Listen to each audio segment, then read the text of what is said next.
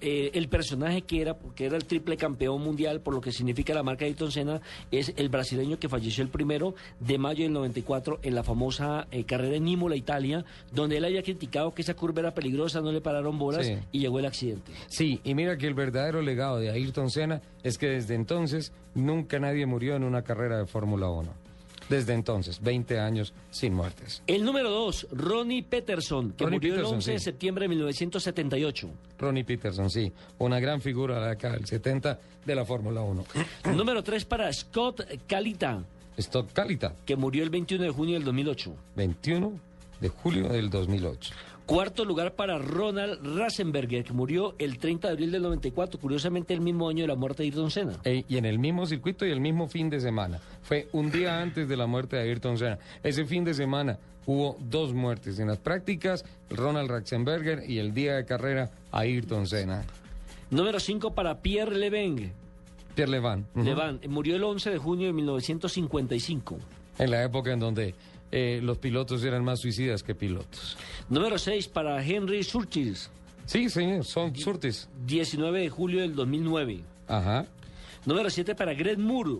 Ojo con este, no se murió el 31 de octubre del 1999. En la final del campeonato CAR que ganó Juan Pablo Montoya, fue en el óvalo de Montana, una muerte terrible. Que no hubo celebración incluso, eh, No. que, que nos quedamos esperando, claro, porque Juan Pablo En había ganado y demás, pero fue un- una carrera luctuosa, ya recuerdo lo de Greg Moore. La carrera la ganó Adrián Fernández y el título lo ganó Juan Pablo Montoya. Número 8 para Gilles Villeneuve, muerto el 8 de mayo de 1982. Papá es Ujú. Uno de los grandes pilotos de la Fórmula 1. Siempre se ha hablado en términos onomatopéyicos de lo que ha sido Villeneuve. Número 9 para Dan Weldon, murió Mm. el 16 de octubre del 2011. Dan, el, el más ¿Car? reciente muerto del campeonato CAR de los Estados Unidos. De hecho, Este era día- canadiense, ¿no? De hecho, no, el ah, inglés, Dan Weldon. ¿Weldon en inglés o Sí. canadiense? El, el, de hecho, hoy en día, la referencia del chasis que se utiliza en la IndyCar es DW, que es un tributo a Dan Weldon porque Dan estaba trabajando en la evolución del nuevo chasis y la nueva plataforma técnica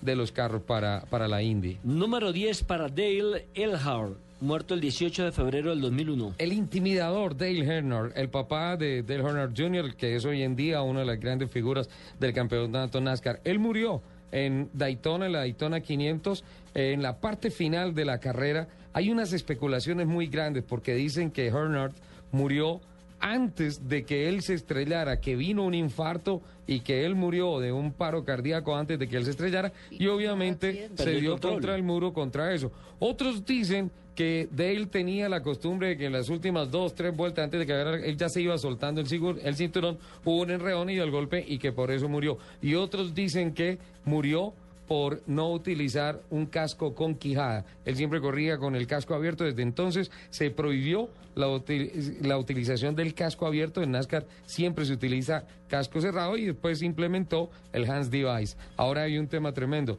En la carrera en la que murió Dale Earnhardt, esa carrera se la ganó el hijo. Bueno, el número 11 para Jim Clark, muerto el Oh. 7 de abril de 1968, hace Clark, 46 grande. años. Una de las leyendas, Jim Clark, grande. ¿Y le doy ñapa? ¿Sí? La ñapa es la muerte de Gonzalo Rodríguez, ¿se acuerda aquel El piloto uruguayo? Sí, el Gonchi. En la Caro también murió. Sacacorchos. Sí. En el Sacacorchos en Laguna Seca. Terrible, terrible. Infortunadamente, en una curva no alcanzó a tomarla, sino que siguió de largo. Sí, ya sí, después sí. los análisis que se hicieron, ahí me tocó hacer esa nota, decían los especialistas que eh, él trató de darle dos órdenes al mismo tiempo al auto y bloqueó, obviamente, el, el- la dirección.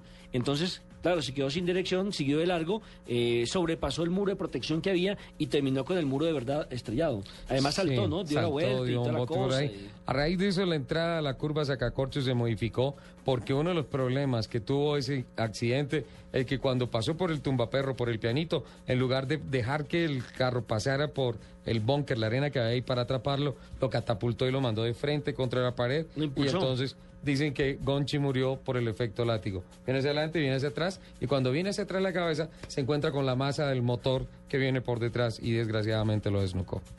Terrible. señor. ¿Eh? Estuvo- Mucho mejor estos... eh, Está un este poco top trágico, ¿no? 11, Creo ¿no? que nos quedamos Sí. con los de Lupi que son un poquito menos trágicos. Sí, pero es que esos no son serios. Sí, sí, yo Sí, soy no. realista. Sí, sí, sí, sí. sí. Pero Esos- trágico. No, pero esos no eran serios. Jen, estás cortada.